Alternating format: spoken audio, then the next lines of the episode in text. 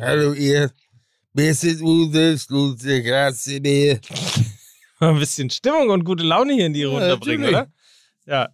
Hier sind dann schon wieder technische Unzulänglichkeiten, die zu so schlechter Laune führen, dass wir es hier mit billigen Gags, wobei das machen wir eigentlich immer, insofern. Ja, eben. Ne? Ja, schlechte Laune habe ich ja gar nicht, aber es ist natürlich, man hat ja immer so ein gewisses Grundzittern, wenn man hier auf die WLAN-Balken guckt und weiß, man kann jede Sekunde wieder rausfliegen. Ja. Das ist ja auch kein gutes Gefühl. Man möchte ja auch, wenn man sich morgens Montag mit euch zusammensetzt, möchte man sich ja auch auf euch konzentrieren. Richtig. Man möchte sich auf die Themen konzentrieren, zumal äh, nach einer Woche, also ich rechne, habe ich euch ja schon mal gesagt, ich rechne ja immer nur noch in MML-Wochen Mhm. von Aufzeichnung Richtig. zu Au Aufzeichnung, Ja. In der ja so viel passiert ist, Ja. dass ja eigentlich 60, 70 Minuten gar nicht reichen würden. Ja, muss aber jetzt, ne? ja. Außerdem, Ja, aber du weißt Aber doch, es weiß ja, es Außerdem- ist nur, nicht nur Wasser, sondern auch dein WLAN hat keine Balken, ne? Das Ja. ist das ja. ja. außerdem Open. Was frisst du denn jetzt hier? Sag mal. Haribo. Ja, der, Mein der, Lieber, doch. Ja. ich, du. ja, pass auf, ich habe auch gedacht, ich mache heute Morgen Podcast, ich habe mir nochmal hier so eine Schüssel Mandeln hingelegt. Ne? Ja. Also hören Sie jetzt äh, Fußball ASMR mit ähm, Mickey Beisenherz, Mike Nöcker und Lukas Vogelsang. Wir haben die Schnauze voll. Äh, aber jetzt mal ernsthaft, wie geil war denn diese Woche? Also unfassbar, Festwochen des Fußballs gerade und je, jede Woche, wir gehen aus der Aufzeichnung, dann ist Dienstag Champions League, dann spielt Man City gegen Real. Unglaublich. Da hatte ich noch überlegt, gucke ich mir das an, ich Idiot. Und hab's mir dann Gott sei Dank angeguckt. Ja. Ähm, und dann sagt man, naja, äh, Karim Benzema mit viel krimineller Energie. Äh, wie auf Sag dem Torhüter Benzema. zu- Benzema. So, sehr gut. Ja, natürlich. Es gibt nämlich keine schlechte was- Laune, es gibt nur schlechtes Wetter. Nee, oder? wie? genau. So war, Also so war was, so, hat, ne? was hat der Benzema da bei dem Elfmeter gemacht, äh, lieber Herr Kohl? Der hat gezaubert. Alter. Naja. Naja, aber da, da gibt's doch, da gibt's doch, da gibt's doch einen Begriff. Nee, ich, ich musste nur gerade bei, bei, weil ich, ich sitze ja Mike gegenüber, ähm, der hier die ganze Zeit Gummibärchen fressenderweise mir gegenüber sitzt. Und weil er gerade von schlechtem Wetter sprach und Mike Nöcker ist ja ähm, der ultimative Beweis, dass das Sprichwort nicht stimmt, ne? Weil das heißt ja, es gibt kein schlechtes Wetter, es gibt nur schlechte Kleidung. Wobei, also der ist ja nun, also Aber man muss sagen, dass du dich ja dann doch, und das wissen wir ja alle, Ja. äh, zu alten blonden Männern, die gerne Gummibärchen fressen, hingezogen fühlst. das ist äh, komplett richtig, das stimmt. Mein Lieber, da. Ja? Hier, so. Dann erzähl doch mal ein bisschen jetzt. Von Wer dem, denn jetzt? Mike, Mike Nöcker oder? Na, von dem Fußballspiel. Ja, wieso? Hast du dir das nicht angeguckt, Natürlich Manchester nicht. City gegen Natürlich Real nicht. Madrid? Warum denn nicht? Was ist denn falsch mit dir? Ich, äh, das war Dienstagabend, ne? War das Dienstagabend? Da habe ich meine Tochter, habe ich mich um meine Tochter gekümmert. Machst du das hab- immer noch? Ja. ich muss jetzt mal sagen, du bist jetzt sechs Jahre alt, du gehst jetzt, ne? So. Ja. Ja. Ja. Nein, aber ich wollte nur sagen, weil, weil das gefühlt seit vier, fünf Wochen so geht. Also wir hatten irgendwann mal so ein Tief im März Mhm. Und, und seit der April begonnen hat, ist, ist der Fußball wirklich wöchentlich Ja. eine große Party. Ja, also stimmt. die Frankfurter in Barcelona, dann hast du so ein Jahrhundertspiel, ich sag's jetzt einfach mal, wie es ist, in Manchester City gegen Benzema. Äh, großartig, dann spielen die Frankfurter gegen West Ham und das, Ja. das macht auch schon wieder Spaß. Äh, plötzlich macht es ja auch wieder Spaß, Donnerstagabend Fußball zu gucken, wo wir noch vor ein paar Monaten gesagt haben, kann doch nicht sein, dass jeden Tag Fußball läuft und dann war Dienstag großartig und Donnerstag war großartig und dann war schon wieder Bundesliga, dann schlagen die Bochumer den BVB, Ja. Hoffenheim, Freiburg 4 zu 3 und du weißt gar Meine nicht mehr, wo du hinguckst. Deine. Die haben aber verloren. Martin Kraichgau. Ja, leider. Aber die haben ja verloren. ja, ja, jetzt Ja, um aber das muss man übrigens nochmal sagen. Ich Ja. meine, wir äh, verlegen ja normalerweise das äh, über Fußball reden ja immer nach die Musik. Nach die Musik, geiles Nach die- Deutsch. ja. Hey, geil! Ja. Ja, wird der nach, nach, die Musik hier. so, Ja. nach die Musik kommt die Fußball. Ja, ist richtig. So, ähm, So sagt man aber ja. eines muss man nochmal sagen, da denkt man, da denkt man, oh Gott, was haben denn die Spieltag- und TV-Planer gemacht und getrunken, Mhm. dass sie Hoffenheim gegen den SC Freiburg zum Topspiel am Samstagabend Das gemacht habe haben. ich mich auch gefragt, ja. Und dann gucke ich das aber irgendwie durch Zufall und es ist aber auch wirklich ein Topspiel. Also Ja. irre, großer Spaß, das Spiel anzugucken. Also insofern hat sich das gelohnt. Vorher würde ich aber ganz gerne noch einige Worte Mhm. an euch richten und zunächst erstmal die komplette Aufmerksamkeit jetzt auf Max richten. Irgendwo in einer Einkaufsstraße in Deutschland Hallo der Herr. Herzlich willkommen in der Boutique Werbung. Was kann ich für Sie tun? 15. Äh, äh, äh. Immer diese Mike Nöcker Ultras. Apropos Mike. Mike, die Werbung bitte. Also, also, also,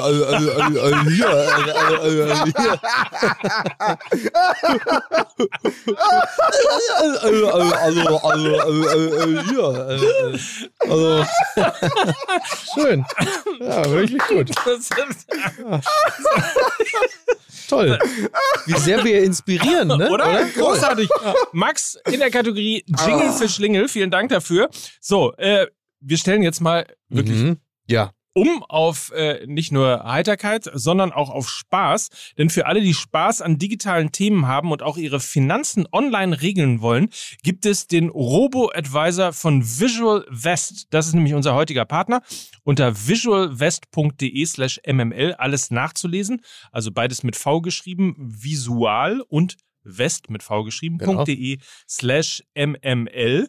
Und äh, ja, im Grunde genommen ist das die Unterstützung für eure Geldanlage. Genau, genau. Also es geht um die Auswahl und die Umsetzung der Geldanlage. Ne? Man ist ja kein Finanzexperte, man möchte aber trotzdem ja etwas für sich tun und äh, mit einem Sparplan von gerade mal 25 Euro im Monat, da kann man dann schon für die Weltreise, das Eigenheim oder das Alter sparen. Das Ganze flexibel, transparent und online. Ne? Man kann das ganze Geld auch nachhaltig investieren, ist ja auch nicht unwichtig. Also man kann sparen und etwas Gutes tun. Und bei dem Investment wird dann zusätzlich auf ethische, soziale und ökologische Aspekte geachtet. Das ist ja was für die jungen Leute heute, ne?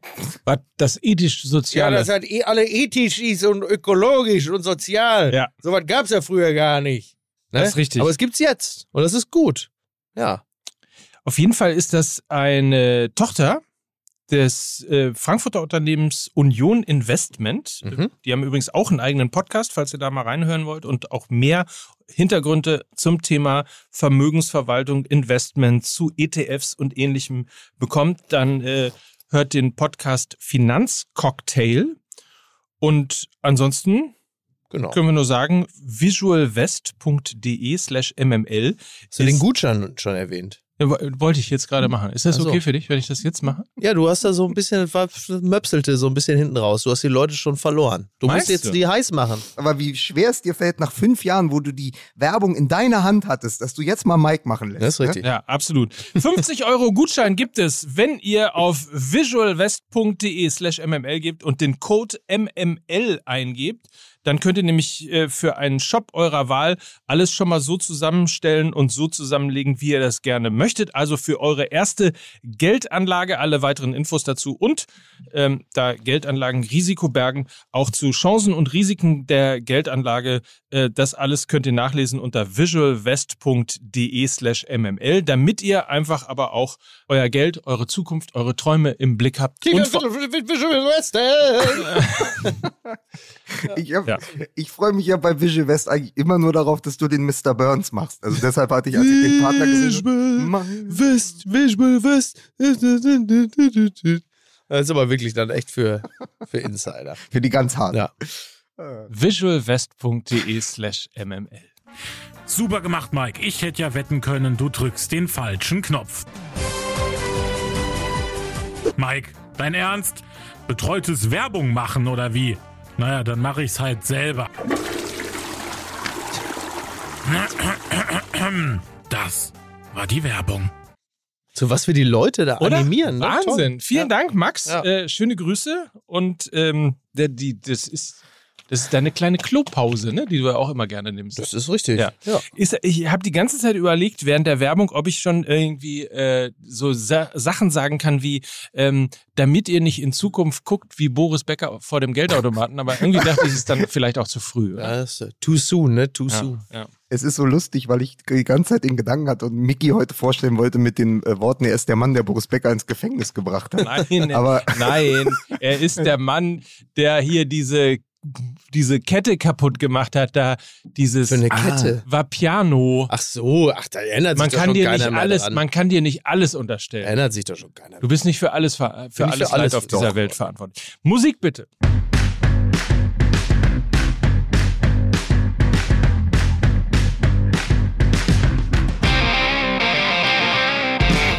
Begrüßen Sie den Mann, der Boris Becker ins Gefängnis gebracht hat. Hier ist, Mickey Weißenherz. Oh Gott, oh Gott, oh be be begrüßen Sie den Mann, dem jeden Morgen ein eigener Gag einfällt. Hier ist Mike Nöcker. Das stimmt überhaupt nicht. Nee. Und begrüßen Sie an dieser Stelle den ein Mann offenen Brief an Olaf Scholz, Lukas Vogelsang. Oh Gott, ey. Kinder. Ein offener Brief wie offene Beine. Erzähl uns doch mal, wie das Spiel äh, Manchester City gegen Real Madrid war. Wir haben es beide, Ja, wir haben's beide nicht gesehen. Ja, war geil. Ich ähm, hatte mir eigentlich schon äh, eine Serie bei einem anderen Streamingdienst ähm, angeschaltet. Und dann sagte Gott sei Dank meine Freundin, ja, aber, Serie heißt das jetzt, ja? ja. Wie hieß das denn? Ach so. Ja. Ach, du willst mir, ist das jetzt ist wieder Genau. so ein, so ein, so ein, so ein Pornhub-Gag, ne? Streamingdienst, ne? Ex-Hamster. Ja. Ein hab ich mir angeschaltet. Vor allen Dingen so, überleg mal, jemand sagt so, jemand sagt so, und wie verbringst du dein Amt? Ja, ich habe mir heute so einen 90-minütigen Porno rausgesucht. So, den gucke ich mir dann aber auch komplett an. Oh. Was ein Unsinn. Ähm, ja, und dann sagte meine Freundin, Gott sei Dank, ja, aber äh, Real City läuft doch auch. Und dann sagte ich, ja, stimmt eigentlich. Und dann habe ich nach so um 21.15 Uhr rübergeschaltet und da stand es ja schon 2-0 für Manchester City. und mein erster ja. Reflex war, komm, ich mach das Ding wieder aus. Was soll da noch passieren? Das ist ein Guardiola-Team. Ja. Die führen 2-0 nach elf Minuten. Ähm, ja, aber dann dachte ich, naja gut, es ist aber auch Real Madrid mit Benzema, die, die, die Comebacker des europäischen Fußballs. Und das sind sie dann. Also nie, keine Mannschaft hat ja solche Nehmerqualitäten wie Real Madrid in dieser Champions League-Saison. Die schießt du 1-0 ab, 2-0, dann kommen die immer wieder zurück. Du kannst die Uhr nachstellen. Du weißt, die sind erst durch, wenn abgepfiffen wird. Und das ist ja dann, und das- deshalb hat sich dieses Spiel entwickelt, dieser offene Schlagabtausch. Und du kannst dir nicht vorstellen, wie oft die bei, ähm, es lief ja, glaube ich, bei Amazon Prime, ähm, wie oft die Kommentatoren den Begriff benutzt haben, äh, mit offenem Visier. Also, Ich glaube, ich habe, glaube ich, Strichlist gemacht, sieben bis zwölf Mal. Mit, hier wird mit offenem Visier gekämpft. Das habe ich seit, das habe ich seit Ton und Taxis nicht mehr gehört. mit offenem Visier. ja. So, mein, äh, ist so, ähm, Reinigungskräfte machen das auch oft, Ja. mit offenem Visier arbeiten. Das ist äh, absolut korrekt. Aber das Spiel ist erst vorbei, wenn es abgepfiffen ist, ist ja etwas, was ich leidvoll auch beim FC St. Pauli jetzt in den letzten Spielen miterleben musste. Insofern, naja. da habe ich dir direkt nochmal was vorbereitet. Also wenn es er um hier die den Irrsinnswochen Also, also wirklich schamlos, der Brückenschlag von Real und Man City zu St. Pauli. Aber langsam ist aber wirklich mal Aber ich, gut aber hier, ich ne? mache das mit, Ja, da weil ich gehen wir auch ohne- einkaufen bei, bei Real und bei, beim City Aber Großmarkt. Was? Das ist doch wirklich mal, äh, das war doch mal, das war doch wirklich mal eine Kampagne Ja. äh, vom FC St. Ja. Pauli in den 90ern. Real kauft bei Ajax, wir kaufen bei Real. Genau. Genau. Ganz, ganz mit einem, großartig. mit also, einem Einkaufswagen Vornamen, Ah, schön. Filiale. Ah, guck mal. also Mike Nöcker und ich äh, nehmen dich, Micky Beisenherz, jetzt mal kurz an, Mhm. die Hand, an die Hand in die irre Schlussphase der zweiten Ja. Liga am Wochenende. Ja. Das ist wirklich, wo man sagt, okay, offenes Visier, Schlagabtausch in Manchester, aber eben auch am, war das Samstag? Muss ja Samstag gewesen Mhm. sein. 71. Minute, Schalke geht in Führung in Sandhausen. Gleichzeitig Bremen kassiert den Ausgleich gegen Kiel. 74. Minute. St. Pauli geht in Führung gegen Nürnberg. 83. Minute. Schalke kassiert den Ausgleich in Sandhausen. 85. Minute. Bremen gerät in Rückstand gegen Kiel. 90 plus 1. Schalke geht in Führung in Sandhausen. Und 90 plus 2. Nürnberg gleicht aus. Wir melden uns vom Abgrund. Ja. ja. Ja, das, Wahnsinn. ja, total. Ja, also es ist, wobei dieses, dieser Begriff des Schneckenrennens an der Spitze der zweiten Liga und die Frage, ja, will denn niemand aufsteigen? Da habe ich das Gefühl, das haben wir auch schon häufiger gehört. Ne? Ja. Also das, das an der Ja. ersten, an der Spitze der ersten Liga, so in der Schlussphase einer Saison, dass es da plötzlich so in den Kriechgang geht, das habe ich schon häufiger mal gelesen. Ja. Schon spannend. Ja. Aber ein Kriechgang ist ja eigentlich, wo man sagt, also Schneckenrennen impliziert ja eigentlich was total Langweiliges. Aber ich kann mir gerade nichts Spannenderes vorstellen, als die Schlussphasen und den Endspurt in der zweiten Liga. Also es sind ja, ist ja irgendwie so ein, du machst ja da einen riesen Raum auf, weil es ja eigentlich, ist es ein Schneckenrennen, aber die, die, die sprinten ja trotzdem alle nebeneinander her. Also weil so viel passiert. Genau. Also guter, guter Folgentitel wäre auch Schnecken mit offenem Visier. Möchte ich hier mal in die Runde Ja, werfen sehr schön. weil es ja eben nicht kriechend ist, sondern es passiert so viel, wenn du damit zur Degeto gehen würdest, ja, wenn du das als, wenn du sagen würdest, hier, ich habe ein richtig geiles Drehbuch, zweite Liga, letzte vier Spieltage, dann nehmen die das und hauen dir das links und rechts in die Fresse und sagen, ja Quatsch. Ja, vor, Dieser- wie denn? Vor allen Dingen, weil man jeden Spieltag auch denkt, so jetzt ist einer durch. Also Mhm. um zu erinnern, letzte Woche Werder Bremen gewinnt 4 zu 1 auf Schalke. Und du hast das Gefühl, okay, Werder Bremen ist also der erste Kandidat, der jetzt durch ist, zumal sie Ja, ja. am nächsten Wochenende dann zu Hause nur in Anführungsstrichen gegen Holstein Kiel spielen müssen, Mhm. führen auch 2 zu 0, Mhm. verlieren aber hinten raus 2 zu 3 und äh, sind jetzt Tabellendritter, weil Darmstadt gleichzeitig 6 zu 0 gegen, äh, Aue. gegen Aue Völlig gewonnen hat. absurd, ne? Also es ist wirklich total absurd. Ja. Und ähm, ja, der Hamburger Sportverein, das war ja tatsächlich mein Tipp, äh, ist dran am Platz drei und sollte da oben noch einer schwächeln, dann Naja. Die da oben, ne? Wobei, Da oben. wobei Felix Magath, um mal zur Ja. ersten Liga Ja. zurückzukehren, du bist so das ignorant. ist die Hertha ja noch. Äh, der hat ja schon gesagt, ja, das, äh, ich habe das kommen sehen. Äh, so, das Ja. jetzt, ich kann den nicht nachmachen, deswegen lassen wir es auch besser Doch, du gleich. konntest den eigentlich mal ganz gut. Ja, aber äh, das, irgendwie, aber ich bin gerade nicht in der Magatschen Stimmung. doch aber der hat mal das, aber der hat, äh, der hat schon gesagt, dass er, dass er gleich schon das Gefühl hatte, da, darauf wird es hinauslaufen, dass die Hertha in der Relegation auf den HSV treffen wird. Und äh, möglich ist es. Wobei ich glaube schon, dass ähm, am Ende auf dem Relegationsplatz der VfB Stuttgart landen wird und nicht äh, Hertha BSC. Er hat aber auch so schön gesagt, der Magath, äh, ich war mir von Anfang an sicher, wir spielen in der Relegation gegen den HSV und dann aber, der Zusatz ist wichtig, darauf arbeite ich nicht hin. Ja. ja. Aber es würde mich nicht überraschen. Der ist natürlich ein alter Hase. Ne? Also Lena hat mir das heute Morgen auch nochmal geschickt. Sie hat gesagt, äh, da siehst du halt auch, wie jemand, der so lange im Fußball schon ist, sowas dann ganz früh antizipieren kann. Klar. Und, ev und eventuell, und das ist ja die große Angst in Berlin, schlimm wäre es ja, wenn er recht behält, ne? Weil das würde ja heißen, dass Hertha doch nochmal einen abrutscht. Genau, genau. Wovon ich nicht ausgehe. Ich schaue gerade mal äh, nur für alle, die sozusagen als Programmhinweis, die zweite Liga fängt am Freitag ja schon an mit Fortuna Düsseldorf gegen Darmstadt 98. Dann ein Spiel, auf das ich mich sehr freue. Mhm. Ähm, ich bin zum ersten Mal seit langer, langer Zeit wieder in der Arena auf Schalke und gucke mir Uh. Schalke gegen St. Pauli an. Das Ja. ist das Topspiel am Samstagabend um 20.30 Und ansonsten spielt Werder bei Erzgebirge Aue, die ja bereits abgestiegen sind. Und wo habe ich den HSV? Der spielt, äh, ah, HSV gegen HSV. Ähm, Das wird- gegen Hannover das- 96 spielen. Oh. In Aue? In, Ja. In Aue, die ja auch nichts, die ja nichts mehr zu verlieren haben, da sage ich, aber das wird im Schneckenrennen auch kein Selbstläufer nee, Ja. eben. für die, für die Bremer. Es, Äh, es sei denn, man hat als Schnecke keine, kein Visier auf. Aber ich sag dir, äh, ein, Ged- äh, ich hatte doch zwei Gedanken dazu. Zum einen, nach jedem Spieltag denkt man, einer ist doch durch, ist übrigens auch das Motto von Fußball MML. ähm, so, und dann hast du mich natürlich komplett zerstört mit deinem scheiß St. Pauli, weil ich, ich weiß nicht, ob ihr es gemerkt habt, als ich habe nicht mehr geschafft Sandhausen, sondern ich habe Sankhausen gesagt.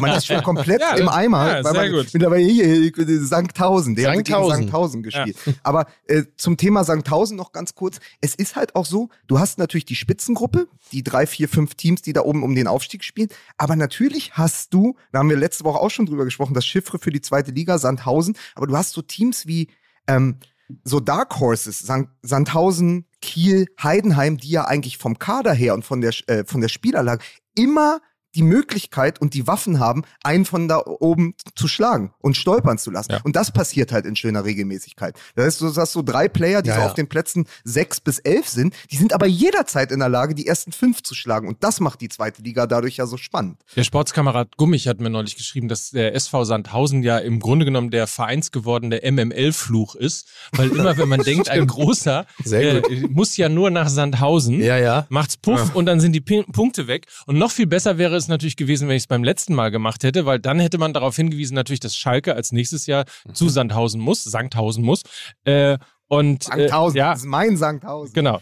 Und, äh, und dann ist Schalke tatsächlich das einzige Team, das dort oben, das dort oben gewinnt.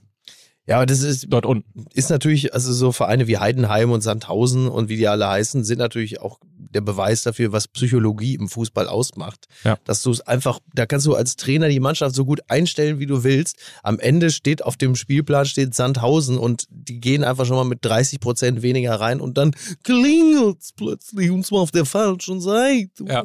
Bist du auf der Verliererstraße. In, in Dortmund heißt es Bochum. Ja, das ist aber doch, ja, ja, das ist doch wirklich toll. Jetzt endlich reden wir mal über Fußball. Ne? Ach, was hat, Ach, wirklich, ich habe mich wirklich gefreut. Also ich war, äh, ich bin ja zum Kollegen Heidemanns rüber gejoggt und äh, bin also während das Spiel schon begonnen hatte, war ich noch laufmäßig in den letzten Zügen und hatte vorher noch was anderes gehört. Dann schaltete ich rüber zur ARD äh, Bundesliga-Konferenz und dann hieß es plötzlich, Bochum führt schon 2-0. Und ich dachte, ach guck, fand ich auch, also ich bin ja Dortmund-Fan, stand jetzt. Mhm. Und ich habe mich natürlich total für Bochum gefreut und äh, fand es auch sehr gut und ähm, habe dann weiter den Spielverlauf dann bei Sky verfolgt und äh, habe äh, dann zur Kenntnis genommen, dass es dann zwischenzeitlich 2-2 äh, stand und dann Bochum dieses Spiel aber dann wieder zu seinen Gunsten gedreht hat. Und das ist natürlich total geil. Also es ist äh, für Bochum ein, ein wunderbarer Erfolg. Es ist der äh, krönende Abschluss einer fantastischen Saison. Und das im Westfalenstadion zu schaffen, äh, ist einfach für einen Fußballprofi, der bei Bochum spielt, glaube ich, ein unvergleichliches und unvergessliches Erlebnis und mehr als verdient. Und wie diese Tore entstanden sind, da konnte dann auch, also sagen wir es mal positiv, die Fans von Borussia Dortmund haben im Westfalenstadion, jetzt da sie endlich auch wieder zahlenmäßig äh, da alle erscheinen dürfen, sie haben fantastischen Fußball gesehen. Halt nur eben nicht von der Heimmannschaft. Aber das war äh, sensationell. Die Tore waren ja, äh, Ja. also Holtmann, äh, Wahnsinn.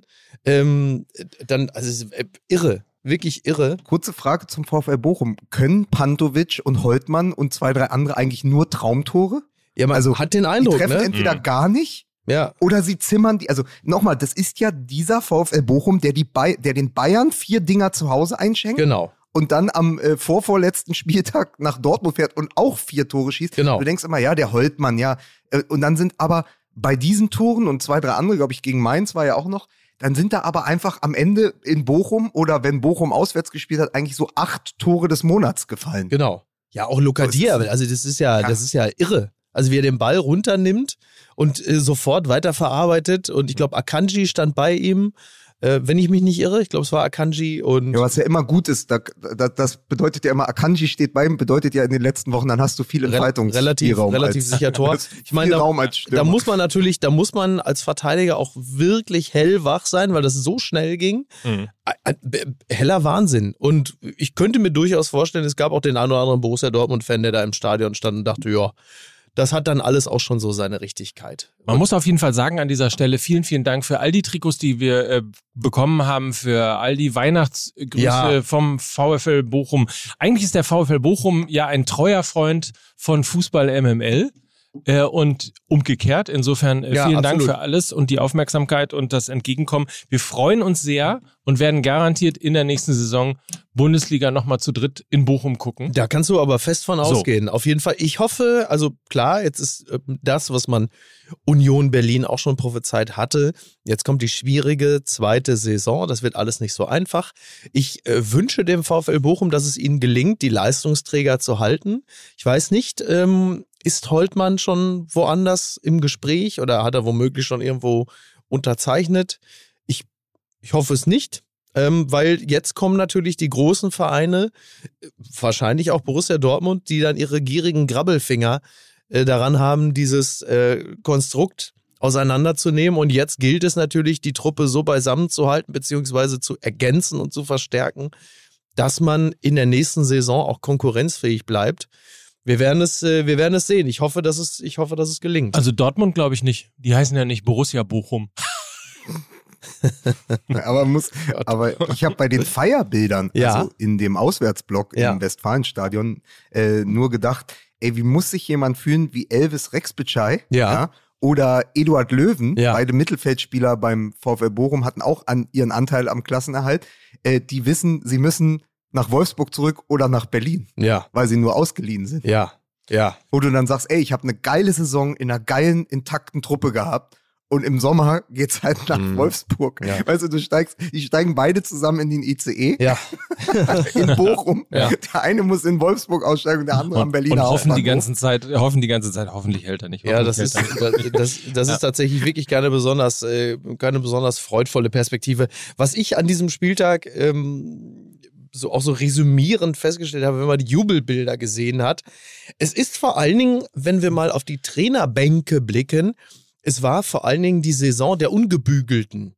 Also du hast da, äh, du hast Thomas Reis in seinem blauen Hoodie, der halt so genauso auch vor jeder Gartenhütte im Ruhrgebiet sitzen könnte. Du hast Bo Oder im Svensson, aktuellen Sportstudio. du hast Bo Svensson und du hast äh, Steffen Baumgart, die auch beide immer aussehen, als wären sie gerade irgendwie vom Hundeplatz gekommen und hätten sich einmal kurz, weil sie dann doch beim Agility-Parcours so geschwitzt haben, einmal mit dem Handtuch über den Kopf geschrubbelt. Die sehen auch immer, die sehen alle so ungebügelt aus, ne? So Hoodie, äh, Leberwurstkappe, so ein olles äh, Polo-Shirt von Camp David.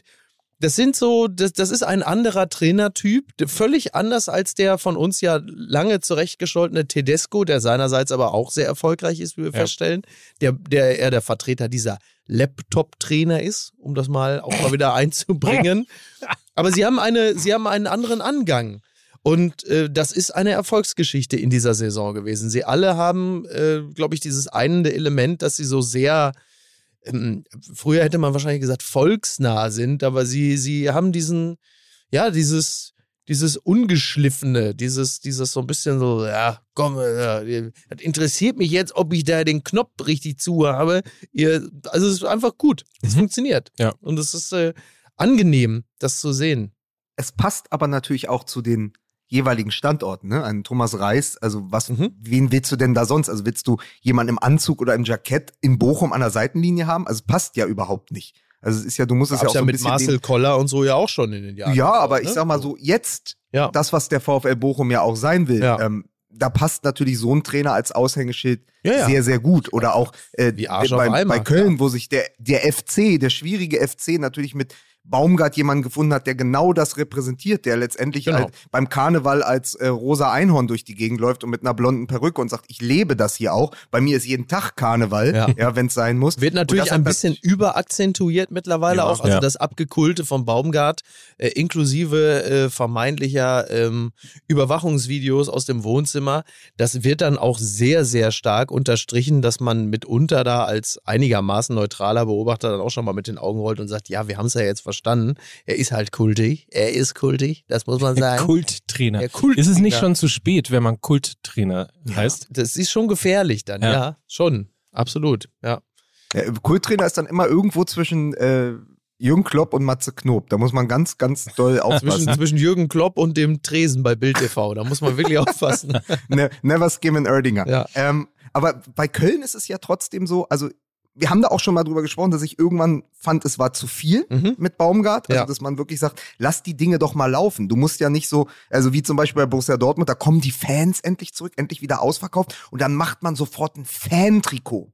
Ja, eine Sonderedition, wo dann Ja, die ja. Fans drauf sind. Lass doch die Dinge auch einfach mal laufen. Nicht alles muss doch ein Marketing-Gag werden, ja. Du musst auch nicht äh, diese Kappen herstellen lassen und dann im, im, äh, im Fanshop verkaufen. Aber was man natürlich sagen muss, und das habe ich leidvoll als Berliner ja auch erfahren, diese Baumgart-Geschichte funktioniert natürlich in erster Linie sportlich. Nochmal, der erste FC Köln ist letzte Saison fast abgestiegen. Die haben sich in allerletzter Sekunde gerettet und dann kommt Baumgart, übernimmt diese vollkommen verunsicherte Truppe, hat das gleiche Spielermaterial, redet Modeste stark, Ja. packt den Ut jetzt auf die 10, ähm, und vermittelt denen seine Art, Fußball zu spielen. Also da steckt ja so viel Baumgart, auch wie er als Spieler war, Kragen hoch und immer rein und immer drauf. Das ist ja genau das. Also es hat ja auch viel, viel Klopp-Vibes gehabt. Äh, So, und dann gehen die in diese Saison. Und ich war am ersten Spieltag mit dem großartigen Dennis Busch, ja, wisst ihr noch, da war ich doch in der Gaffelloge und habe Hertha geguckt. So. Und war Mhm. komplett betrunken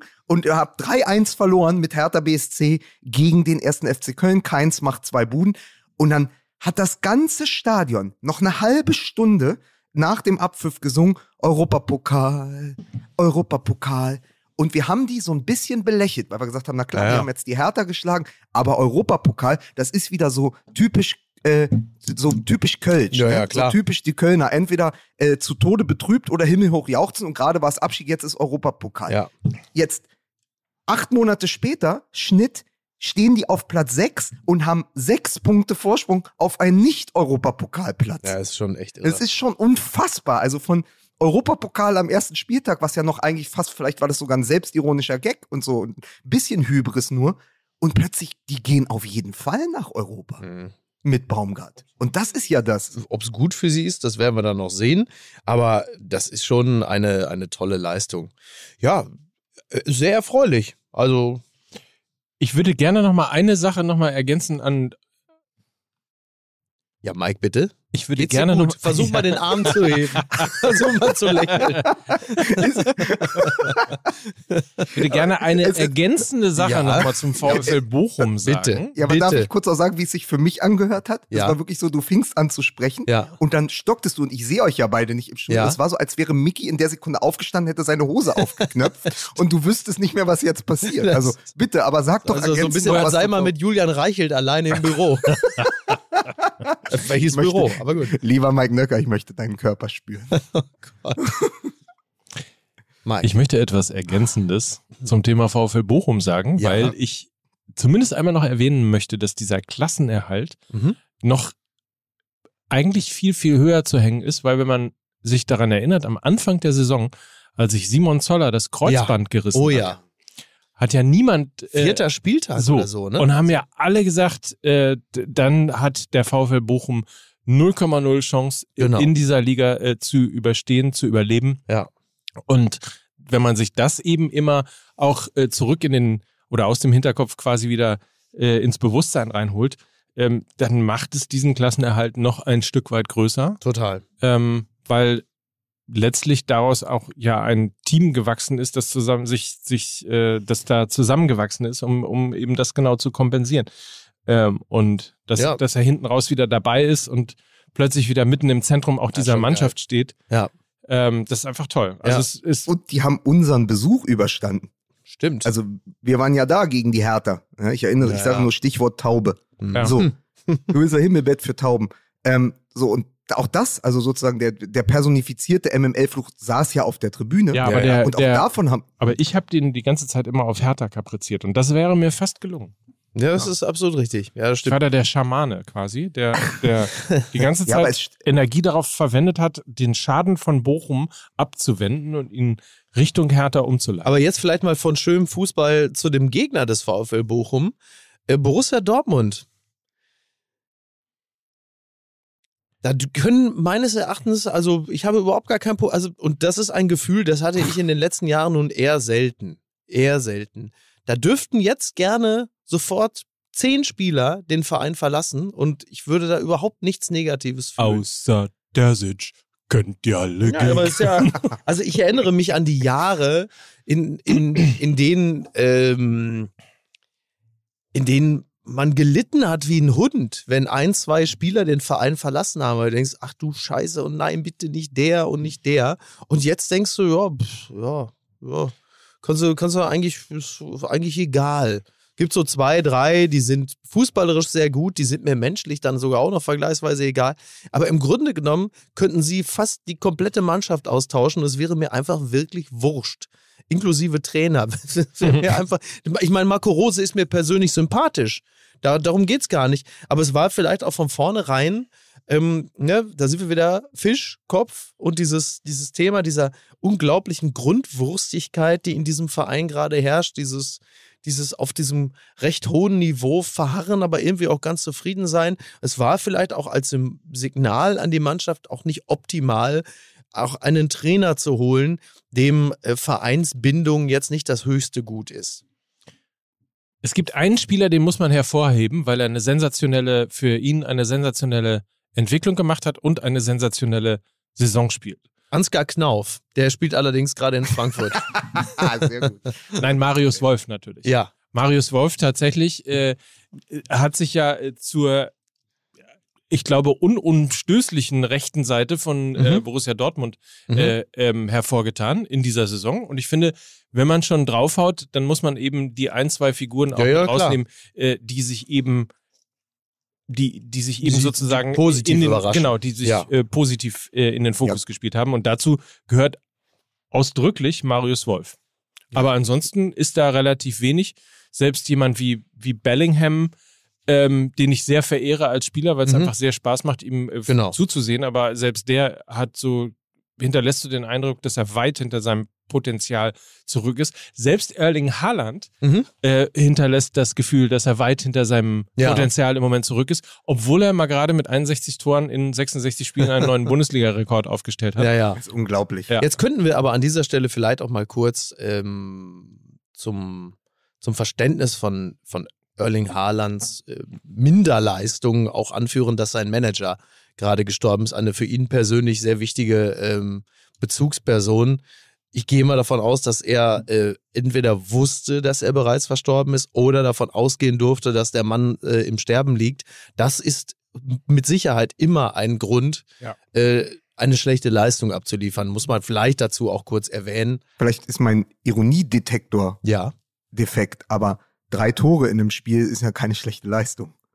Drei Tore? Hat er drei Tore? drei Tore Hat er gemacht. drei gemacht? Er hat Ja, bei einem, einem, Endstand von 3 zu 4 alle drei Tore gemacht. und Peter gemacht? schrieb Ja. beim Spiegel, Ah. äh, diese, diese Weltklasse-Leistung von Erling Haaland, also, also ich glaube, er hat nicht Weltklasse-Leistung geschrieben, aber es schwang so mit. Also diese letzte Leistung mit drei Toren war auch eine Reminiszenz an äh, seinen äh, Berater äh, Raiola, von Krass, dessen drei. Er Ich wohl hab- erst nach dem Spiel erfahren. Ja, weil Ja. ich hatte äh, die zwei Elber habe ich gesehen, das, äh, an das dritte Tor kann ich mich überhaupt noch nicht mal mehr erinnern. Ja. Ich weiß gar nicht mehr, was da. Nein, aber ich meinte nicht nur das bezogen auf das, auf das letzte Spiel, sondern im Grundsatz hatte man Ja, ja, ja. auch, er hat ja, glaube ich, drei, vier, drei oder vier Spiele nicht getroffen und man hatte so im Grundsatz auch so das Gefühl, dieses ganze Hickhack um den Wechsel, ja, nein, irgendwie so, es ist eine gegenseitig äh, äh, verblasste Total. äh, Liebe zwischen Total. Borussia Dortmund äh, und Erling Haaland Absolut. und Erling Haaland und Borussia Dortmund. Also das ist, das ist auf jeden Fall so, das, das spüren wir ja alle, dass diese völlig berechtigte und, und entfachte Euphorie äh,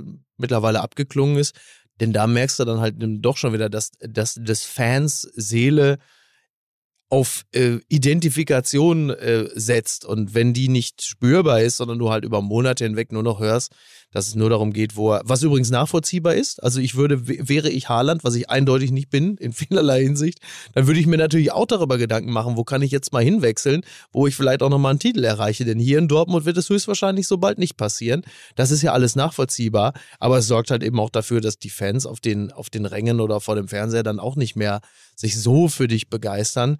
Das ähm, wird dann möglicherweise geschehen, wenn andere Spieler da sind, denen von vereinsoberster Seite dann möglicherweise auch mal signalisiert wird, wir würden jetzt hier gerne auch mal eine Mannschaft zusammenhalten und mittel- bis langfristig zusammen das Gegengewicht zu den Bayern bilden, was ja schon seit Jahren erkennbar nicht mehr das erklärte Ziel ist und dazu dann halt eben auch führt, dass genau solche Spiele wie gegen Bochum, aber halt eben auch gegen Leipzig zu Hause, dass die dann halt eben so laufen, wie sie laufen. Also das ist so, das, das meine ich halt mit dieser Wurstigkeit und diese ganze Situation. Das erinnerte mich dann auch wieder ein wenig an die Zeit irgendwann so um 2009. Also der VfL Bochum erinnerte mich an Borussia Dortmund irgendwie so gegen so, so 2009, als es noch um die Europa League oder damals, weiß nicht, ob das da noch sogar noch UEFA Cup UEFA Cup, Weiß ja, gar nicht, klar, das war ja noch vor der, das war ja ging- noch vor der Kugel. als es darum ging, und das, was Borussia Dortmund jetzt ist, das war damals der HSV, als sie so um Platz 6 gespielt haben. Also der HSV, der schon so langsam so jetzt nicht mehr hundertprozentig Champions League und Borussia Dortmund so up and coming. Natürlich wird der VfL Bochum jetzt keine Entwicklung nehmen wie Borussia Dortmund 2009 FF, das ist schon klar. Aber diese Ungleichheit der Vereine, das, das fühlte sich ein bisschen so an. Du hast diesen aufstrebenden Ruhrgebietsclub und dann hast auf der anderen Seite diesen breiterschigen, bräsigen, faulen Top-Club, der aber auch nicht mehr so richtig so, da, wo es echt einfach so ein bisschen an Umf fehlt. Und das ist jetzt Borussia Dortmund.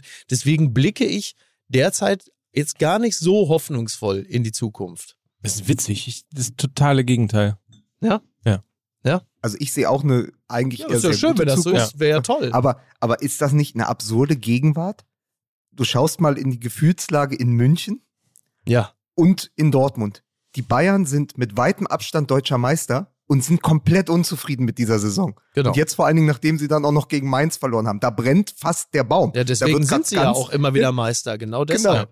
äh, da wird da wird gerade ganz viel in Frage gestellt, obwohl sie gerade Meister geworden Mhm. sind, weil dann verlieren sie halt äh, gegen Mainz 05 Ja. und schon ist die Krise da. Vollkommen unzufriedene Bayern. Ja. Borussia Dortmund wird ganz sicher Vizemeister. Die spielen nächstes Jahr in der Champions League. Die haben außer der Meisterschaft, die sie aber nie so richtig ausgegeben haben als Ziel, nichts verpasst. Die sind wieder genau da, wo sie im Moment hingehören. Genau. Zweiter, die sind nicht Vierter, nicht Sechster, nicht Achter. Man könnte aber, wenn man in die Gesichter schaut und wenn man die Interviews sich anhört und auch so wie die Fans das bewerten, denken, die hätten komplett die Champions League Plätze verpasst. Also schlechte Laune beim deutschen Meister, unangefochtener deutscher Meister Bayern München, schlechte Laune, Borussia Dortmund schlechte Laune. Was sagt das eigentlich über den Zustand der Liga? Wenn Ja. die beiden komplett unzufrieden sind, obwohl sie ihre Saisonziele eigentlich beide erreicht haben. Das ist schon, das ist schon irre. Ich habe so gedacht, dann, wer ist denn dann noch zufrieden? Und dann sagst du halt, ja okay, dann beginnt die Liga der Zufriedenen eigentlich unmittelbar ab Platz 4. Freiburg, Genau. Köln, Union, die wahrscheinlich alle international spielen nächstes Jahr. Genau, so der Mittelbau der Liga ist eigentlich ganz happy. Es ist aber ein gutes Zeichen, dass man in äh, Dortmund unzufrieden ist, finde ich. Unzufriedenheit ist ja auch immer ein, äh, ja, ein Indikator für möglicherweise äh, Menschen, die sich dann Gedanken darüber machen, ob es nicht äh, Veränderungen bedarf, um zukünftig wieder glücklicher zu sein. Also Das- ich finde im, immer noch durch. Ja. Ja. Ich wollte dich ein bisschen unterbrechen, weil wir unbedingt gleich Werbung machen müssen, aber Ach, haben wir noch einen Partner? ja, selbstverständlich. Na, herrlich. Ja, klar. Wir sind hier der Podcast der Herzen, da stehen die okay, Partner super. Schlange. Geil. Machen wir mit Jingle für Schlingel an dieser Stelle noch. Wollen wir Max noch mal ein bisschen Ja, Ja? eigentlich nicht. eigentlich Sommer. Wirklich. Der Podcaster der Herzen, da ist er, Lukas Vogelsang. Bitte, Max. Irgendwo in einer Einkaufsstraße in Deutschland. Hallo der Herr. Herzlich willkommen in der Boutique Werbung. Was kann ich für Sie tun? 15 äh, äh, äh. Immer diese Mike Nöcker Ultras. Apropos Mike. Mike, die Werbung bitte. Mir gefällt das ehrlicherweise ganz gut mit den Mike Nöcker Ultras. Das habe ich mir schon fast Ich habe gedacht. sie zwar noch nirgendwo gesehen, aber äh, vielleicht entdecke ich sie ja beim OMR-Festival beim 17. und 18. Mai in Hamburg. Das wäre nämlich eine Möglichkeit, denn dort warten 700 und mehr Speakerinnen und Speaker auf euch. Mhm. Quentin Tarantino, Ashton Kutcher, Hidden Champions, Mickey Beisenherz, Mike Nöcker, Lukas Vogelsang. Alle sind sie die ganz großen Namen des Entertainments. Alle kommen sie nach Hamburg. Die großen, Johnny Depp auch? das wissen wir noch nicht so ganz genau. Aber es ist auf jeden Fall das Festival der Online-Marketing-Rockstars und daran kann man schon ein bisschen hören, worum es da geht. 17. und 18. Mai hier nebenan in der Messehalle in Hamburg. Komplett dicht. Also die Messehalle. Ähm, wie bitte? Was Kann schüttelst du denn schon wieder den Kopf? nur noch, nur noch betreten den Kopf schütteln, wenn ich das alles höre hier. Über 200 verschiedene Masterclasses. Das äh, sind ExpertInnen. Mhm. Ja, kannst dich auch mal dran gewöhnen, dass es auch Frauen gibt, die Experten sind, Mike. Du kommst aus einer Welt, verstehst du? Das ist für so einen Typen von der Jungen Union in Gütersloh, ist das natürlich ganz schwer vorstellbar, dass es auch kluge Frauen gibt, ne? Da kommt als nächstes Mike Nöcker sagt, ja, da sind Männer, aber da sind auch Frauen, da sind zwar Frauen, aber die haben auch Ahnung, ne? Weißt du, ganz ehrlich, wenn ich sowas höre, ne? Das ist eine toll. Unver Unverschämtheit. Ja, aber Unverschämtheit. lass doch mal Mike Nöcker in Ruhe. Wenn der TED Dog liest, denkt der Ted Lasso ist auch zu Gast. Ja. So. Also, Marketingwissen, darum geht es. Ah. Und es sind äh, fantastische Experten und Expertinnen dabei, die ihr Wissen preisgeben möchten und die euch äh, eine spannende Zeit. Hör mal, mit der Luft, die da produziert wird, mit der heißen Luft, ne? Da kannst du aber im Winter, kann Putin uns das Gas abdrehen, da kannst du aber kannst du Nee, aber jetzt mal ernsthaft. Ja, also? OMR-Festival ist So. fantastisch. Ja. Äh, es warten 70.000 Leute werden erwartet, Genau. ähm, die in den gesamten Messehallen äh, eben zwei Tage lang das Who is Who der Digitalbranche erleben können. Ja. Wie gesagt, äh, große Namen dabei.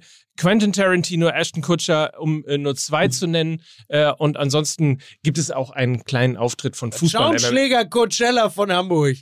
Gibt es auch einen kleinen Fu Auftritt von Fußball MML. Ja, das, ach ja, stimmt, wir sind ja auch. Ja, super ist das. Ja. Das ist, also das ist klasse. Da kommen wirklich Expertinnen, das ist wirklich vom Allerfeinsten. Das, der Digital-Konvent schlechthin. Wobei wir waren ja wirklich, also es ist ja in den letzten Jahren, da kam halt einfach irgendwann mal zwischen, so eine kleine Pandemie kam dazwischen. Aber das ist ja ein spektakulärer Auflauf Das Ist ist es ja toll wirklich? gemacht. Das ist wirklich toll. Ja. Wirklich Es ist, glaube ich, mein viertes oder fünftes Festival, das ich selber äh, besuche. Es ist wirklich spannend für alle, die, die sich dafür interessieren. omr.com, das ist die Website und MML15 ist euer Code, denn dann erhaltet ihr 15% Rabatt auf den expo Wie kann das denn sein, dass ausgerechnet bei einem Festival, was mit uns zu tun hat, von den Leuten, die uns produzieren, dass da der Code nicht 15 MML, sondern MML 15 heißt? Musst du überhaupt mal versuchen, ob das geht. MML 15, nee, geht nicht. Nee, Geht, geht, kann man nicht machen. Kann man nicht schreiben. Aber, Schade. aber ich muss sagen, sehr, sehr, sehr gut vorgetragen von dir, äh, Mike Nöcker. Du bist ja eigentlich jemand, wo ich immer dachte, du denkst ja auch digital, dass es da, wo Hamburg liegt. Aber äh, hast es schön gemacht. Nee, finde ich auch. Also bin ich sehr zufrieden, ja. Ach, das Digital? Das digital. Digital. ja. ja, digital. Digital, das ist doch da, wo Hamburg liegt. Ja, richtig. Danke. Sie hörten den erklärten Witz. Wie bei Von Torra früher. Sehr, sehr schön. Super gemacht, Mike. Ich hätte ja wetten können, du drückst den falschen Knopf. Mike, dein Ernst? Betreutes Werbung machen oder wie? Naja, dann mache ich's halt selber.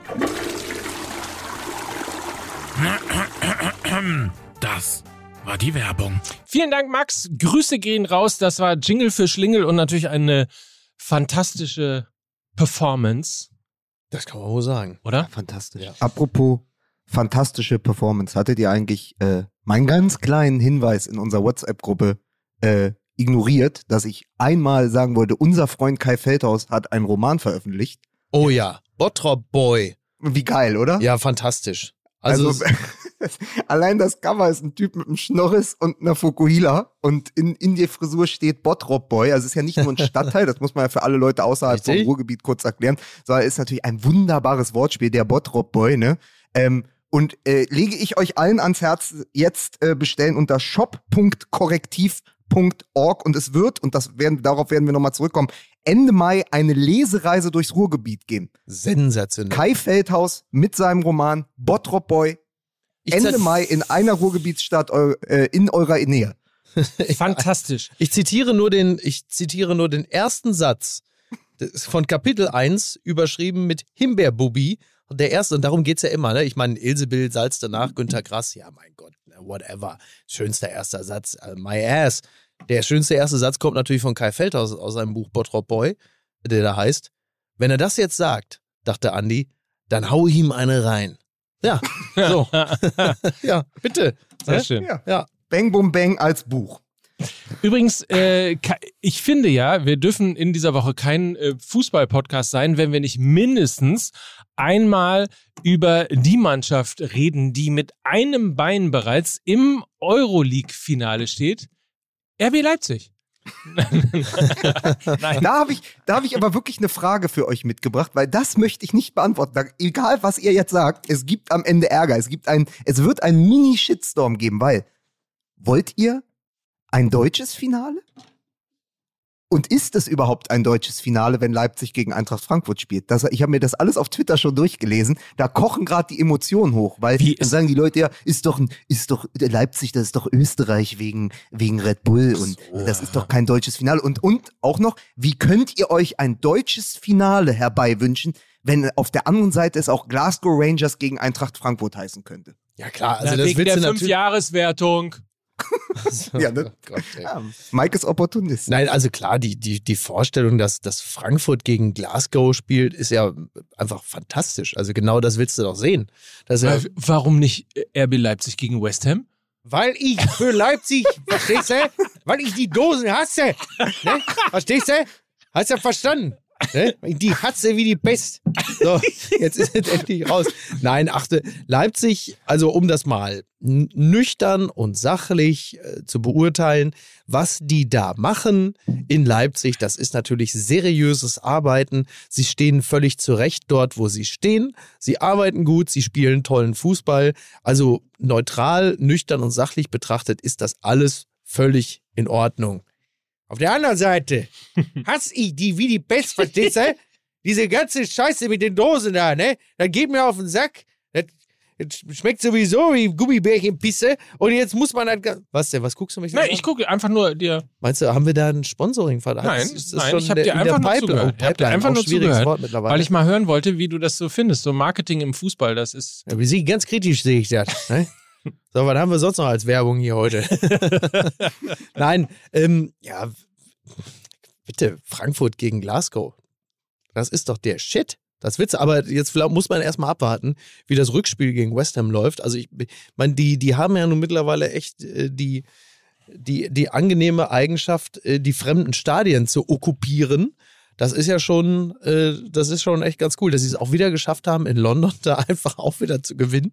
Schon, ja. schon geil. Ich wollte nur, nur zur Sicherheit, ne? Aber ins, ins äh, Waldstadion dürfen aber da dürfen aber alle äh, Frankfurt-Fans rein, die auch rein wollen und können. Ne? Also das ist jetzt nicht reglementiert oder so. da droht jetzt kein Ausschluss. Aber dieser, dieser, also diese, also wie wenig lässig kann man sein, ne? Also auch in West Ham, man sagt, ja. also auf jeder Frankfurter, der da, den wir sehen, der nicht ein Ticket für den Fanblock hat, sondern irgendwie auf andere Art und Weise an das Ticket gekommen ist, den schließen wir aus dem Stadion aus. Ja völlig glaub, was ja rein rechtlich auch, glaube ich, gar nicht geht. Also das musste mir erstmal, das musste mir erstmal zeigen, was das für ein Passus sein soll. Und dann aber, dass die Frankfurter dann sagen, okay, dann sind wir halt nur 3000 statt 30.000. Machen aber ähm, Alarm für 30, ne? Und machen Alarm für 30. Ja. Du hast ja am Anfang wieder gedacht, das ist ein Heimspiel. Also nochmal, ähm, äh, also nicht ganz zu Unrecht hat ja auch Ilkay Gündogan äh, sich über Twitter gemeldet und hat gesagt, es gibt wenige Mannschaften und Vereine, die so viel Spaß machen in Europa wie Eintracht Frankfurt. Und es ist natürlich dieses Zusammenspiel aus einer Mannschaft, die ein ganz anderes Gesicht im europäischen Wettbewerb zeigt als in der heimischen Liga. Also sie sind ja in der Bundesliga eine absolute Wundertüte und in Europa weißt du einfach, das ist für sie eine andere Art von Fußball. Die nehmen das anders an. Und dann macht es natürlich auf dem Platz Spaß, dann macht es aber auch auf der Tribüne Spaß. Und dann entsteht irgendwann dieses berühmte Wechselspiel. Also Fans bedingen Mannschaft, der Fußball der Mannschaft bedingt die Fans und genau. dann schaukelt sich das hoch. Und das ist natürlich diese Mischung, glaube ich, die Gündogan auch meinte, also was dann diesen Spaßfaktor hat. Du hörst sie singen, du siehst sie spielen und denkst, diese Reise darf jetzt noch nicht zu Ende sein. Zumal es ja eine Ergänzung geben muss, weil ich habe ja vor zwei oder drei Wochen habe ich ja, glaube ich, äh, die zwei von der Flankstelle mhm. tituliert und mhm. äh, damit natürlich Kostic und Knauf gemeint. Mhm. Es sind natürlich ehrlicherweise die drei von der Flankstelle, weil Boré gehört natürlich auch mit dazu. Ja, ja. Das war ja auch wieder, also ja, und auch Kamada, also den ich in der Bundesliga oft sehe und denke, ja, der hat doch großes Potenzial. In der, ich glaube, er ist Mr. Europapokal. Ich glaube, er trifft fast, fast in jedem Spiel äh, und ist immer eine entscheidende Figur. Also das ist wirklich, sie zeigen da nochmal das berühmte andere Gesicht und sie spielen natürlich auch, hört, hört, mit offenem Visier. Also das darf man, das darf man auch nicht vergessen. Nee, aber sie natürlich, ähm, sie haben taktisch, also das nochmal ganz kurz nur aus der Taktikkiste, sie haben natürlich was ganz Fantastisches gemacht. Äh, Glasner hat gesehen, dass West Ham ja eigentlich das Eintracht Frankfurt der Premier League ist. Also die, die haben, legen ja auch alles auf Umschaltspiel aus und die hassen es, das Spiel machen zu müssen. Und dann ist Frankfurt nach London gefahren und hat sich erstmal hinten reingestellt mit einer sauberen Arbeit zwischen den Ketten. Und West Ham wusste eine halbe, dreiviertel Stunde nichts mit dem Ball anzufangen. Mhm. Die wussten überhaupt nicht, weil sie gar nicht, das ist gar nicht in ihrer, in ihrer DNA, das Spiel machen zu müssen. Die wussten nicht, wie das geht. Und das hat Frankfurt halt gnadenlos ausgenutzt. Also sozusagen auch äh, den ihren Stil aufgezwungen. Und das fand ich dann wieder äh, ein Husarenstück von Glasner, den wir am Anfang auch sehr kritisch beäugt haben in Frankfurt, aber der jetzt über sich hinauswächst und natürlich auch weiß, er steht vor dem wahrscheinlich größten Triumph seiner Trainerkarriere. Großartig, Glasner mit dem Husarenstück. In, in ja, schön. Aber es, trotzdem nochmal zurück zum Thema deutsches Finale. Es hat natürlich so 80er Jahre Vibes. Ne? Also wer sich zurückerinnert, ja. 1980, da war ja, glaube ich, rein deutsches Halbfinale. Gladbach, ähm, Frankfurt oder was meinst du? Gladbach nee. gegen Stuttgart im Halbfinale und die äh, Frankfurter haben die Bayern rausgeworfen, genau. Und dann äh, gab es ähm, das Spiel Eintracht Frankfurt gegen Borussia Mönchengladbach. Und wer ähm, hat, wer hat äh, Grabowski kaputt getreten? das weiß ich nicht. Lothar Matthäus. Ah, okay. Lothar Matthäus hat quasi die, äh, die äh, Karriere von Jürgen Grabowski beendet. Ja. Ist er sozusagen äh, der, wollte der, gerade der sagen, Roy Prince Keane, Boateng, aber ja. ist ja sozusagen der Roy Keane. Genau. Also was Roy Keane für Alf Inge Haaland war, Richtig. war äh, Lothar Matthäus für Grabowski. Oh. Ja, das hatte ich gar nicht auf dem Schirm. Ja. Ähm, ja, aber trotzdem, ich verstehe, warum die Hardcore-Romantiker sagen, das ist für sie nicht das Gleiche. Also Leipzig als Konstrukt, als Produkt, als am Reißbrett geplanter Fußballverein ist nicht, hat nicht die gleichen Vibes wie ein Retro-Finale Borussia Mönchengladbach, Eintracht Frankfurt. Ich verstehe das, aber ich bin trotzdem bei Mike. Fünf Jahreswertung, deutsches Finale hat auch seinen Charme. Leipzig gegen Frankfurt. Und wäre natürlich auch gut für die Kölner oder die Unioner, weil ja dann, ähm, ich glaube, dadurch verschieben sich ja die Europapokal- äh, Pla- Platzierung. Also du kommst auch als Siebter dann noch in den Europapokal. Ihr hattet das, glaube ich, am, im Daily, Mike. Mhm. Ähm, dieses, dadurch, dass es eine deutsch-deutsche Konstellation im Finale geben kann, wenn ein deutsches Team nämlich die Champions League, äh, die Europa League gewinnt, qualifiziert es sich ja für die Champions League. Mhm. Und wenn die nicht unter den ersten vier sind, haben wir fünf Champions League-Starter nächstes Jahr. Finde ich auch geil. Ja, wäre doch mal klasse, ne?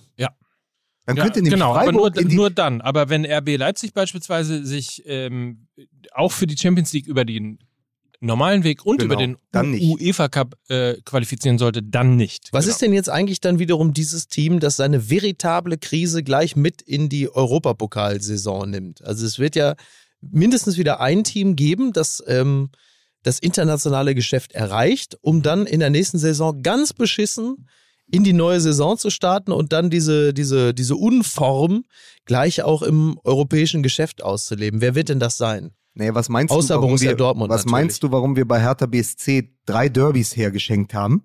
Damit die Unioner schön in den Europapokal gehen nächste Saison Hm. und dann in der Liga in eine veritable Krise rutschen, damit wir wieder Hauptstadtclub Nummer eins werden. aber das, hat, aber das hat ja diese Saison schon nicht geschafft, so, nicht stimmt. geklappt. Scheiße. Aber ja, ich, ich befürchte ja Bayer Leverkusen. Mhm. Ja. Weil da kommt es ja drauf an, wer im Sommer dann weggeht. Ne? Also wenn da Schick und Diaby äh, dann doch den Verein wechseln, dann steht Leverkusen auch vor einem Neuanfang. Völler geht. Ne? Mhm. Sicher. Ähm, und und äh, ja, deswegen, also ich, ich weiß es noch nicht, aber ich finde es natürlich auch irgendwie, ich fände natürlich die schönste Geschichte, so wie es jetzt, die Tabelle bleibt so, wie sie jetzt ist. Freiburg wird Vierter Mhm. Und ja gut, das würde aber bedeuten, dass Das äh, Leipzig, Leipzig- Frankfurt im Finale. Ach komm, man, Ah. siehst du, du kannst nicht gewinnen. Mir ist egal, Ja. macht doch, was ihr wollt. Hauptsache, wir haben am Ende fünf Champions League-Starter. Fertig. So. So, so. sieht es nämlich aus. Genau. Also siehst du, du kannst das geht nicht. Du kannst Ja. das nicht so machen, dass der nicht am Ende einer schreibt mit Keule schwingen und sagt, du Idiot, ne? Mit deiner Hertha da verpiss dich. SC Freiburg ist es auf jeden Fall nicht. Ich glaube, anders als beim letzten Mal ähm, ist das Konstrukt SC Freiburg Ja. Sehr witzig. Äh, äh, sind die viel gefestigter und auch Ja. der, die, die Kadertiefe ist eine ganz andere mittlerweile. Und natürlich auch die Erfahrung und ähnliches. Insofern glaube ich nicht, dass es der SC Freiburg ist. Der erste FC Köln, weiß ich nicht. Die hatten ja beim letzten Mal war das genauso, ne? Das waren Freiburg und Köln, die im Europapokal standen und danach äh, abgestiegen sind, oder? Sind sogar beide Ja. abgestiegen. Ja, ne? ja, Mhm. ja, ja. Hm. Was meinst du, warum Hertha damals einfach die ganzen Spiele in Östersund und Luhansk hergeschenkt hat, damit dieser Irrsinn Europa League ganz schnell vorbei ist? Dass man sich dann wieder auf den Abstiegskampf in der Bundesliga konzentrieren kann. Sag mal, hier dein Trainer poppt schon wieder gerade äh, eine Was sagt er denn jetzt? Wen poppt der denn? Wen poppt der denn? Wen, wen, wen, Sag mal, wirklich. Ja, sein du hast doch gesagt, dein Trainer wen- poppt. wen teebeutelt er denn schon wieder? Ja. Ja, äh, hier poppt schon wieder eine ähm, Breaking News auf. Würde ich nicht erlauben. Felix Magath hat seine Kritik an der Ibiza-Reise mancher Bayern-Profis noch einmal erneuert. Also was hat der? Der hat jetzt aber die Bayern aber auch richtig auf dem Kieker, Ja, aber ne? er macht doch das einzig Richtige. Richtig. Er öffnet vor dem vorletzten Spieltag den Psychokrieg, um die Bayern zu kitzeln, um zu sagen, pass auf, die spielen jetzt gegen Stuttgart. Und Hertha spielt ja gegen Mainz. Und es ist nicht so sicher, dass Hertha, obwohl Mainz, glaube ich, die schlechteste Auswärtsmannschaft äh, der Liga im Moment ist in 2022, dass Hertha Mainz 05 zu Hause schlägt. Das heißt, du musst ja auf Schützenhilfe hoffen und musst hoffen, dass die Bayern gegen den VfB Stuttgart unbedingt gewinnen. Das sah jetzt aber am Wochenende gegen Mainz 05 nicht so aus, dass die Bayern gerade noch im Vollbesitz ihrer, äh, ihrer Kräfte sind, sowohl das, was, was die Frische im Kopf angeht, als auch was, was die Lust in den Füßen betrifft. So. Also musst du doch anfangen zu sticheln und sagen, ich kann schon verstehen, dass man die Meisterschaft feiert, aber doch nicht drei Wochen lang. Also der Ja, ja, appelliert klar. ja jetzt an die Ehre der Bayern, zu sagen, ey, ich erwarte von euch, als amtierender deutscher Meister, dass ihr den VfB Stuttgart trotzdem 6-0 aus dem Stadion schießt, damit wir den Klassenerhalt feiern können. Und das macht er ja genau richtig. Das Klar. ist ein klassischer Mourinho-Move, zu sagen, komm, dann lade ich das ab. Also ich nehme ja die Aufmerksamkeit von meiner Mannschaft, Ja. die so spät den Ausgleich kassiert hat, und sage, jetzt sind die Münchner dran. Wir müssen gar nichts machen. Die Münchner müssen Stuttgart schlagen. Dann ist ja für uns alles okay. Okay, also damit ist das auch erklärt. Das- Du hast natürlich wieder volles Verständnis, wenn dein Trainer, äh, aber es, Nö, das macht er, das macht er ja natürlich total richtig. meint er, das habt ihr, hat er vielleicht in München gelernt, oder? Das stimmt allerdings. Das mit der Aufmerksamkeit, ja, dafür Ja. gab es früher andere. Ne? Ja. Bitte, ne? Ja. Möchtest du Ja, sagen? also Abteilung Attacke. Ja, also das ist bitte, voll drauf. Das hast du von mir gelernt. Ja? Ich, ich möchte aber Mhm. Nicht, dass wir aus dieser Sendung gehen, weil es mich doch irgendwie als Thema dann doch bewegt hat, ohne, Miki hat es ja vorhin schon ein bisschen versucht, noch einmal diese äh, Mino Raiola-Geschichte zumindest Ja, zu besprechen, weil das war ja so ein, ja, wie sagt man? eine prägende also so ein, Figur. Ja, aber ich meine auch diese ganze Posse jetzt. Also die so. Todesmeldung, Ja, dann kommt die nächste Meldung, wo er sich nochmal sozusagen eigentlich ja vom Sterbebett aus dem Krankenhaus meldet und sagt, ich bin noch nicht tot. genau. Also was ein unwürdiges Spektakel diese letzten Tage das war vor dem also so, so ich meine das eine ist ja sterben und dann gibt es die Nachricht dazu aber dass du sozusagen in einer Woche zweimal stirbst einmal falsch als Falschmeldung einmal korrekt ist ja auch unwürdig. Klassisches ähm, Mediengeschehen. Ne? Da kriegst du irgendwie irgendeine Tickermeldung aus Italien, dann wird die übernommen und dann äh, rauscht das einmal so durch, bis dann alle sagen: Halt, Moment, Moment, Moment, halte die Maschinen der ist noch gar nicht tot. So, und dann geht wieder Kommando zurück. Ja, ähm, wir haben ja schon gemutmaßt, er hat mit dem Sensenmann noch über die Laufzeit äh, diskutiert und äh, am Ende wurde man sich nicht einig und jetzt ist es so, ja bitter, also traurig, ne? 54 Jahre, ähm, da müssen wir jetzt auch gar nicht mit diesen ganzen moralinsauren äh, Lehren anfangen nach dem Motto, äh, da hilft das ganze Geld nichts und was dann alles kommt, Mhm. ja, ja, mhm, wissen wir. Bitter, einfach bitter, traurig. Raiola selber eine, eine gleichermaßen prägende wie exemplarische Figur für die Entwicklung im Profifußball, wenngleich abseits der durchaus berechtigten Kritik für das davon galoppierende Finanzwesen im Profisport, muss man aber auch sagen, das war jemand, der sich intensiv um die Belange seiner Klienten gekümmert hat. Also er hat ja für sich, aber auch für seine, für seine Schützlinge das denkbar Beste rausgeholt. Soweit ich das beurteilen kann, ist niemand, den er vertreten hat, besonders unglücklich über den äh, Verlauf der eigenen Karriere. Wir, wir werden wir werden ein Angebot rausschlagen, das du nicht ablehnen kannst. Ja. So, aber es ist ja, also was ich natürlich, ich habe ähm, direkt mir nochmal die Nachrufe, wirklich beide Texte Mhm. sehr, sehr großartig. Einmal von Oliver Meiler Mhm. in der Süddeutschen Zeitung, einmal vom Kollegen Peter Ahrens bei Mhm. Spiegel Online, beides auch nachzulesen, nochmal ähm, in Ruhe angeschaut und bin auf ganz viele Dinge gestoßen, die ich gar nicht wusste. Also zum einen, ähm, er hat ja immer, er war ja immer sehr beleidigt, wenn man ihn den Pizzabäcker genannt hat. Ja. Weil er hat ja in der Pizzeria äh, seines Vaters gearbeitet in Amsterdam und Ja. hat da auch die ersten Kontakte geknüpft. Aber natürlich muss man in MML-Sprache sagen, er war der Sohn eines neapolitanischen Pizzabäckers. ja, Also das das muss man zumindest einmal, einmal Ja. gesagt haben. Aber ich fand das so interessant, äh, auch für jemanden wie dich, Micky, der Mhm. ja auch in den 90ern fußballerisch sozialisiert ist. ja. Die beiden ersten Transfers von Mino Raiola aus Holland nach Italien, weißt du die? Äh, Dennis Bergkamp.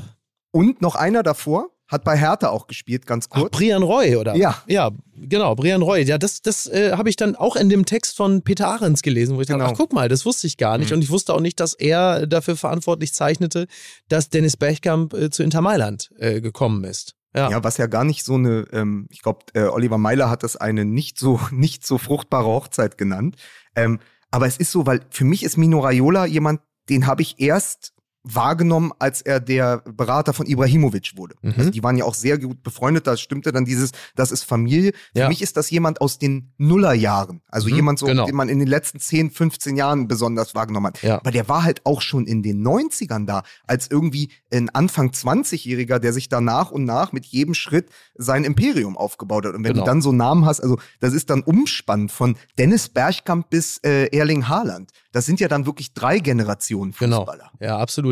Naja, also und dieser, dieser Satz, der Sohn eines Pizzabäckers, ähm, der halt vorrangig in, sag mal, äh, Baumgartscher, bequemer Kleidung rumgelaufen ist, das war ja eines seiner größten oder einer seiner größten Vorteile. Also dieses Mimikry. ewig und genau, Mimikry, ewig unterschätzt werden.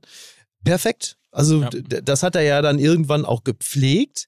Also der, der, der, über seinen Ruf, da, da kannst du ja eh nichts. Also es wird ihm wahrscheinlich gar nicht so unrecht gewesen sein, dass viele gesagt haben, ach guck mal, da kommt der Sohn eines Pizzabäckers. Und was er, wie gesagt, gepflegt hat, war ja dieses, ach guck mal, da kommt er wieder mit seinem schlabberigen T-Shirt und der Joggingbuchse. Und äh, als er das Büro wieder verlassen hat, warst du einige Weißt, einfach- genau, weißt du, warum die Hose so Genau. schlabberig war? Genau, Weil das da ist natürlich- unfassbar viel Geld drin Exakt, das ist natürlich wahnsinnig, wahnsinnig klug und clever und man kann ihn verdammen, alles okay. Aber letzten Endes ist er derjenige, der dieses Geschäft wie kein zweiter verstanden hat und das Bestmögliche, wie gesagt, für sich und seine Klienten rausgeholt hat. Das äh, kann man anerkennen. man hätte Martin Suter nur raten können, doch bitte keinen Roman über Bastian Schweinsteiger zu schreiben, sondern einen über Mino Raiola, weil der einfach schon so eine romanhafte Figur ist. Also er hat ja auch wirklich zu diesem gesagt, warum er immer in Flipflops und Buchse da kam, sagt er, sie hielten mich für einen halben Schwachkopf. Und das war mein großer Vorteil. Ja, total. Und total. dieser halbe Schwachkopf hat es aber vollbracht und das nochmal als einen Zwischentransfer, weil ich es wirklich einfach, weil es zeigt, wie der Fußball funktioniert. Der hat damals das große Talent Paul Pogba von Manchester United aus der Jugend nach Turin transferiert, umsonst, ablösefrei, Ja. um ihn, weiß ich nicht, fünf Jahre später Ja, ja, für abs- 110 Millionen Für ein zurückzuverkaufen. absurdes Geld. Ja, ja. Also das ist wirklich, und um sich dann für 8 Millionen Euro aus diesem Geld die ehemalige Villa von Al Capone in Miami zu kaufen, weil er bis zum Ende gedacht hat, oder wahrscheinlich stimmt es sogar, dass Al Capone ein entfernter Verwandter seiner Mutter war.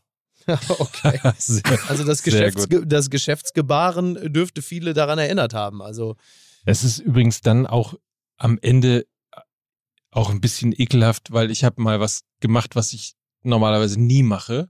Ich habe Kommentare unter Oh dieser. Todesmeldung von Ach. Mino Raiola gelesen und es ist einfach wirklich, wirklich erbärmlich und widerlich, äh, dass da irgendwie von jetzt schlägt das Karma zurück und solche Sachen irgendwie, ist- wo du echt denkst, Leute, Ja. habt ihr habt ihr nicht irgendwie was anderes zu tun, als Nee, haben das, sie nicht. das, ja, dummerweise nein, genau, als das, als das Netz voll zu spammen mit dieser Kacke. Ja, wenn man sich dann selber erstmal moralisch im Recht wähnt, dann ähm, galoppiert es natürlich komplett mit einem davon. Ne? Ja. Dann, Vor allen Dingen, es ist ja auch so ein bisschen die Dialektik des Schriftstellers, also du kannst auch, oder des Journalisten, du musst natürlich auf der einen Seite, klar musst du auch sagen, und das klang auch in diesen Nachrufen immer an, natürlich ist er das, der Posterboy, oder um es negativ zu formulieren, die Fratze des modernen Fußballs. Also alles, Ja, was ja, falsch klar. gelaufen ist, kann man auf eine Figur wie Mino Raiola natürlich wunderbar kaprizieren. Aber trotzdem stirbt in diesem Fall ja auch ein, ein Mensch, erstmal erstmal Mensch und dann natürlich eine unglaublich interessante Figur. Also die natürlich auch für einen Journalismus und eine Berichterstattung unerlässlich ist, weil sonst wird es langweilig. Wir rufen immer nach Typen, insbesondere auf dem Platz, aber du brauchst natürlich für all die Geschichten drumherum und auch für einen Podcast wie Fußball MML brauchst du natürlich auch genau so eine Figur, wo Reibung Genau. entsteht oder hinterher auf dem Kopf, die, die Hände über dem Kopf zusammensteht und sagt, der hat in der al- alten Bude von Al Capone gewohnt. In Miami, die hat er sich einfach mal so gekauft. Ja. Das sind ja die Anekdoten, das erzählt man sich. wobei man natürlich grundsätzlich auch sagen könnte, ich hätte solche Köpfe, solche Typen, solche Charaktere, solche Persönlichkeiten lieber auf und dann halt eben abseits des Platzes, als dass man so über Manager spricht. Ich finde, das kann man, also diesen Anspruch kann man an den Fußball grundsätzlich schon erheben, dass es eher die Sportler selbst sind, die äh, aufgrund ihrer individuellen charakterlichen Ausprägung uns auch faszinieren. Das finde ich, kann man auch schon sagen. Wir haben doch letzte Woche darüber gesprochen, dass der Fußball immer ein Querschnitt der Gesellschaft ist. Und was Ja, der Fußball aber auch ist, der hat immer als Sport, ähnlich auch wie, wie das Boxen, immer eine Nähe zum Milieu gehabt. Ja, Er hat immer auch fadenscheinige Personen Genau. angezogen, irgendwelche Mäzene, so Kampmann-Typen. Ja. Das ist in den 80ern Hallo Eintracht Frankfurt. Ja, genau. Also, naja, es ist doch, aber du hast das in den 80ern gehabt, du hast das in Ja. den 90ern gehabt, wo du immer so, äh, so halbseiden, ne? So halbseidene Typen Ja, ja, im genau. Anzug, die dann da rumstanden. Und warum haben wir denn so lange über einen Clemens Tönnies bei Schalke gesprochen? Das, weißt du, den brauchst du auch nicht im Ich Fußball. möchte nur noch mal kurz daran erinnern, dass der ehemalige Präsident von Eintracht Frankfurt, als sie damals abgestiegen sind, Mitte der 90er Shampoos Mattes, war der Spitzname, ne? Matthias Ohms, Shampoos Mattes. So, bitte. Ne, Worüber Sehr- reden wir? Sehr schön. Ja. Ja. Top. Jesus Gili Gil. Oh, Marbella. Toll. Ja. Bürgermeister von Marbella, ne? Ja. Präsident Verrückt. von Atletico. Legendäres Bild im Whirlpool mit äh, so einem riesigen äh, C-Netz, Handy und äh, drei Chicas dabei, ne? Wo sind die alle nur geblieben? Tittensuppe, hat früher Samantha gesagt bei Sex and the City. Ja. Was? Tittensuppe. Ne? Ach, Tittensuppe. Ja. Achso, wenn die alle im Whirlpool. Ja, äh, ja. Ah, ja, lustig. Das gab's Das in ja einer Folge. Herrensahne. Witzig. Ja, so, ich muss jetzt raus. Ja. Ich habe äh, ich hab noch Termine. Was hast du denn jetzt wieder? Ich muss zum Zahnarzt. Mir ist eine Krone rausgefallen. Den Zacken oder? Ich sage es wie Alex Ferguson über Mino Raiola, sage ich es jetzt über Mickey Beisenetz. Er ist ein Scheißkerl. Was? Ich muss aufs Klo. Siehst du? Guck mal, der hat's nicht mal gehört. Er hat's nicht mal Nein, er gehört. hat doch schon längst. Du, du siehst das ja nie, aber immer wenn Mickey sagt, äh, er muss jetzt los, nimmt er den Kopfhörer ab und geht dann weiterredend raus. Das heißt, Ja, er kann natürlich. dich dann gar nicht Nein, mehr aber, hören. aber trotzdem, das weiß ich doch. Aber wenn ich sage, Alex Ferguson sagt über Mino Raiola, er ist ein Scheißkerl und Mickey Beisenherz sagt, ich gehe jetzt erstmal kacken. Das ist doch, das denken die Leute, das haben wir doch vorher geskriptet. An dieser Stelle möchte ich noch darauf hinweisen, dass der nächste Drop, es ist ja äh, Mai und im Mai heißt es wieder Drop it like it's hot. Es ähm, wird einen neuen Drop geben im Fußball-MML-Shop. So viel äh, kann man schon mal sagen, es hat was mit Sommer zu tun. Es hat was mit Hass, Hass, Hass zu tun. Es hat was mit äh, Geh im See zu tun. Also es ist, es ist, es ist, es ist ein klassischer MML-Drop. ist lecker Frotti di Mare. Es ist Frotti di Mare. So Ja. ist es. Das hast du sehr schön gesagt. Das ist ein wunderbares Schlusswort. In diesem Sinne, lasst gerne bei Spotify noch eine Bewertung da. Liked uns bei Insta, Twitter, im Daily. Den Daily nicht vergessen. Bitte, Leute. Es ist der Lieblingspodcast, habe ich äh, am Freitag ist mir telefonisch bestätigt worden. Es ist der Lieblingspodcast von Atze Schröder. Fußball MML Daily. Also in diesem Sinne, äh, hört uns, guckt uns, liked uns und äh, freut euch auf die nächste Woche, wenn es dann wieder heißt Fußball MML mit Mickey, Mike und Lukas. In diesem Sinne, Tschüss. tschüss. Dieser Podcast wird produziert von Podstars bei OMR.